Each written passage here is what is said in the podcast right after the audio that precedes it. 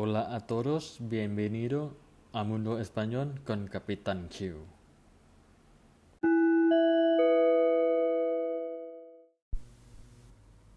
สวัสดีครับทุกคนยินดีต้อนรับสู่โลกภาษาสเปนกับกัปตันคิวนะครับ วันนี้ถึง EP ที่ 6 กันแล้ว ผมจะพาไปรู้จักกับแคว้นต่างๆ ของประเทศสเปนกันนะครับ ประเทศสเปนแบ่งตามพื้นที่ได้ทั้งหมด 17 ภาคนะครับเหลือจะเรียก อย่างเป็นทางการว่าเขตการปกครองตนเอง ซึ่งในแต่ละเขตนั้นจะแบ่งเป็นเมืองเมืองอีกครั้ง ทั้งหมดมี 50 เมืองและมี 2 เมืองที่ปกครองตนเอง นั่นคือเมืองเซลตาและเมริยา ซึ่งสองเมืองนี้จะตั้งอยู่ในทวีปแอฟริกานะครับเรามาดูกันว่าทั้ง 17 เขตปกครองตนเอง หรือเรียกง่ายว่าแคว้นเนี่ยมีชื่อว่าอย่างไรบ้าง และมีจุดเด่นอะไรของแต่ละที่กัน ไปดูกันเลยแคว้นแรกแคว้นกัสติยาและเลออนแคว้นนี้ตั้งอยู่ในแผ่นดินใหญ่ประเทศสเปน บริเวณทิศตะวันตกเฉียงเหนือ เป็นเขตที่มีพื้นที่ใหญ่ที่สุด และมีเมืองเยอะที่สุดถึง 9 เมืองแคว้นนี้จะมีจะไม่มีเมืองหลวงนะครับแต่จะมีสำนักงานบริหารระดับภูมิภาค ซึ่งตั้งอยู่ที่เมืองบายาโดลิดสถานที่สำคัญของแคว้นนี้ได้แก่ ท่อส่งน้ำโรมันณเมืองเซโกเบีย มหาวิหารของเมืองบูรุกสและมหาวิทยาลัยเมืองสลามังกา ซึ่งถือว่าเป็นมหาวิทยาลัยที่เก่าแก่ที่สุดในโลกเลยนะครับ แคว้นที่สองแคว้นอันดาลูเซีย แคว้นนี้จะตั้งอยู่บริเวณตอนใต้ของประเทศสเปน เป็นแคว้นที่มีประชากรมากที่สุดในประเทศ มีประชากรมากกว่า 8 ล้านคนเลยทีเดียว แคว้นนี้จะประกอบไปด้วย 8 เมือง และเมืองหลวงของแคว้นก็คือเมืองเซบียาสถานที่สำคัญได้แก่ลาลัมบราของเมืองกรานาดา มัสยิดและมหาวิหาร เมืองกอร์โดบา และหอระฆังเซบียา แคว้นนี้เป็นต้นกำเนิดของระบำฟลาเมงโก การแสดงพื้นเมืองของชาวสเปน ที่เป็นที่รู้จักกันอย่างแพร่หลาย ทั่วโลกเลยทีเดียวก็ว่าได้นะครับ แคว้นที่ 3 แคว้นกาสติยามันชา แคว้นนี้ตั้งอยู่ตรงกลางแผ่นดินใหญ่ของประเทศสเปน มีทั้งหมด 5 เมือง เมืองหลวงคือ เมืองโตเลโด ซึ่งเป็นเมืองที่ว่ากันว่าเป็นการผสมผสานของสามศาสนา ได้แก่ศาสนาคริสต์ ศาสนายิว และศาสนาอิสลาม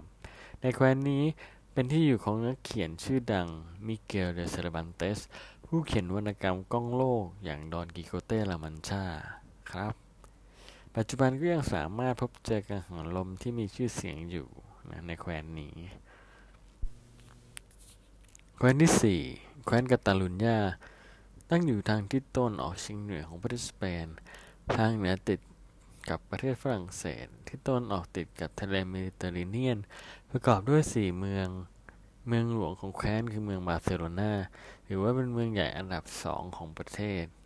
นอกจากภาษาสเปนแล้วที่นี่ยังใช้ภาษาราชการของตัวเองด้วยครับนั่นคือภาษาคาตาลัน สถานที่สำคัญได้แก่โบสถ์ซากราดาฟามิเลีย และสถาปัตยกรรมต่างๆ ในเมืองบาร์เซโลนาของสถาปนิกชื่อดังเกาดีแคว้นที่ 5 แคว้นกาลิเซีย จะอยู่บริเวณทิศตะวันตกเฉียงเหนือสุดของสเปน เหนือประเทศโปรตุเกส ประกอบด้วย4เมือง ซึ่งมีเมืองหลวงคือซานติเอโกเดคอมโปสเตลา เมืองที่ซึ่งเป็นจุดสิ้นสุดของทางเดินแสวงบุญของนักบวชซานติเอโก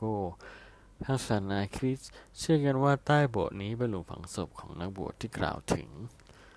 ภาษาราชการอีกภาษาของแคว้นนี้คือภาษากาเยโก จุดเด่นของแคว้นกาลิเซียคือความสดใหม่และคุณภาพอาหารทะเลที่ไม่มีใครเทียบได้ แคว้นที่ 6 แคว้นอารากอนตั้งอยู่ที่ตะวัน ออกเฉียงเหนือติดกับชายแดนฝรั่งเศสแคว้นนี้ประกอบด้วย3เมือง มีเมืองซาราโกซาเป็นเมืองหลัก จุดเด่นและสถานที่สำคัญได้แก่โบสถ์ปิลาร์ของเมืองซาราโกซาและปราสาทโลอาเรในเมืองอูเอสกาแคว้นที่ 7 แคว้นบาเลนเซีย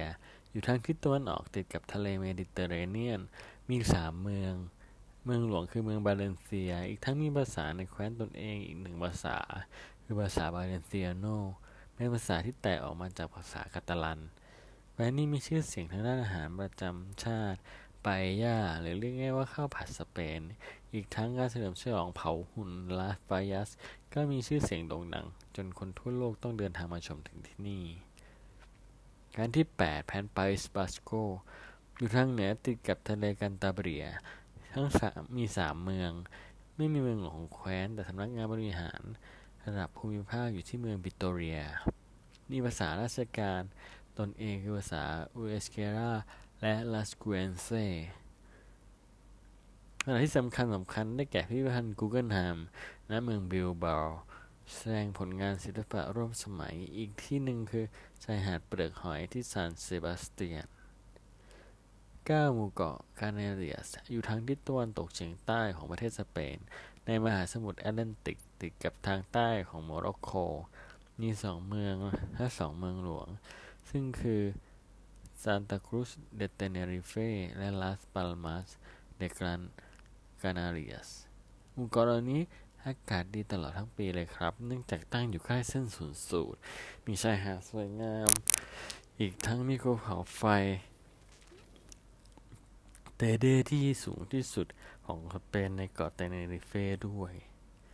10. แคว้นเอ็กซ์ตรมาดูราอยู่ทางตะวันตกของประเทศติดชายแดนโปรตุเกส มีสองเมือง มีเมืองหลวงชื่อเมริดา ซึ่งเป็นเมืองที่มีสถาปัตยกรรมสำคัญมากมายสมัยยุคโรมัน เช่น โรงละครโรมัน นอกเหนือจากนี้ ยังมีย่านเมืองเก่าของเมืองกาเซเรส ที่มีจุดสนใจมากมาย แคว้นที่11แคว้นอัสตูเรียส อยู่ทางเหนือติดกับทะเลกันตาเบรีย เมืองหลวงคือเมืองโอเบียโด จุดเด่นแคว้นนี้คือหมู่บ้านชาวประมงกูดิเยโร แคว้นที่12แคว้นหมู่เกาะบาเลอาเรสเป็นหมู่เกาะอยู่ทางฝั่งตะวันออกในทะเลเมดิเตอร์เรเนียน เมืองหลวงคือเมืองปาลมาเดมาเรโอกา เป็นเมืองเก่าที่เต็มไปด้วยสถานที่สำคัญต่างๆ เช่นวิหารประจำเมืองชายหาดของหมู่เกาะเหล่านี้ก็งดงามมากเช่นกัน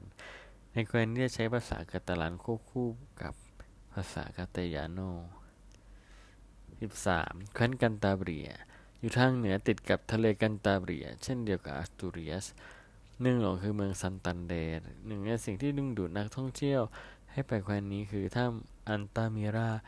ซึ่งภายในถ้ำปรากฏภาพเขียนของประวัติศาสตร์ ที่ถือว่ายังอยู่ในสภาพที่ดีที่สุดในโลกอีกด้วย 14. เมืองมาดริด เมืองหลวงของประเทศสเปน ถือเป็นเมืองใหญ่ที่สุดในประเทศสเปน มีประชากรอาศัยอยู่มากกว่า 3 ล้านคนเลยละครับสำหรับสถานที่สำคัญสำคัญได้แก่พิพิธภัณฑ์ปราโด ซึ่งเป็นพิพิธภัณฑ์ที่มีความสำคัญระดับโลก ภายในพิพิธภัณฑ์นี้มีผลงานหลากหลายชิ้นของจิตรกรที่มีชื่อเสียงชาวสเปน เช่น เบลาสเกซ และโกยา 15. แคว้นมูร์เซียอยู่ทางทิศตะวันออกเฉียงใต้ ติดกับทะเลเมดิเตอร์เรเนียน เมืองหลวงคือเมืองมูร์เซีย มีชายหาดสวยๆ มากมาย สถานที่สำคัญคือลามังกาเดลมาร์เมนอร์ เป็นแหลมยื่นในทะเลแบ่งระหว่างทะเลเมดิเตอร์เรเนียน และทะเลสาบน้ำกร่อย 16. แคว้นนาวาร์รา อยู่ทางเหนือของประเทศสเปน มีชายแดนติดกับฝรั่งเศส เมืองหลวงคือเมืองปัมโปลนาเมืองนี้จะมีการเฉลิมฉลองทุกปีเป็นที่รู้จักทั่วโลกคือการวิ่งวัวใน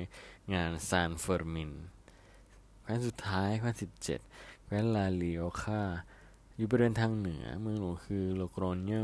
ผลิตภัณฑ์ชื่อดังของแคว้นนี้คือไวน์นั่นเองครับ เป็นยังไงครับ หลังจากได้ทำความรู้จักกับทั้ง 17 แคว้นของประเทศสเปนแล้ว ส่วนผมบอกได้เลยครับสเปนถือเป็นประเทศที่มีความหลากหลายทั้งด้านภาษาและวัฒนธรรม จริงๆ จากประสบการณ์ที่ได้สัมผัสกับตนเอง การได้รู้จักเพื่อนๆ ในโรงเรียนที่เป็นจากต่างที่ต่างกัน หลังจากการท่องเที่ยวไปเยี่ยมเยียนเพื่อนต่างๆ ในแคว้นต่างๆบอกได้คำเดียวครับ ประทับใจมากจริงๆความหลากหลายของวัฒนธรรมเขา เขียนไปแล้วก็เพราะนึกพลอยนึกย้อนกลับไป นึกว่าผมเคยไปที่ไหนมาบ้างแล้ว ภาพเมืองต่างๆที่ผมเคยเดินทางจะเยี่ยมเยียนเพื่อนๆบ้างไปท่องเที่ยวบ้างก็ทำให้ผมคิดถึงสเปนจริง ๆ เลยครับหวังว่าเพื่อนๆที่มีโอกาสได้ไปเยี่ยมเยียนประเทศสเปนมาแล้ว หรือวางแผนจะไปในอนาคต ลองคอมเมนต์บอกเล่าเรื่องราวให้ผมและเพื่อนๆคนอื่นได้ฟังกันนะครับสำหรับวันนี้สวัสดีครับ adios hasta luego ciao